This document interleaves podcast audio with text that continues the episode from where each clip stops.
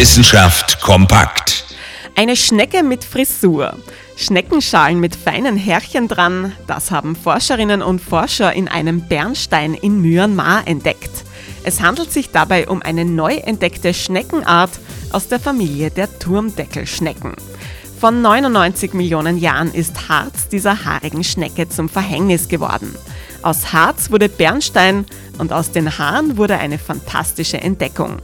Die feinen Härchen auf der Schneckenschale sind nur wenige Mikrometer lang. Schneckengehäuse mit Haaren, Noppen oder sogar Falten.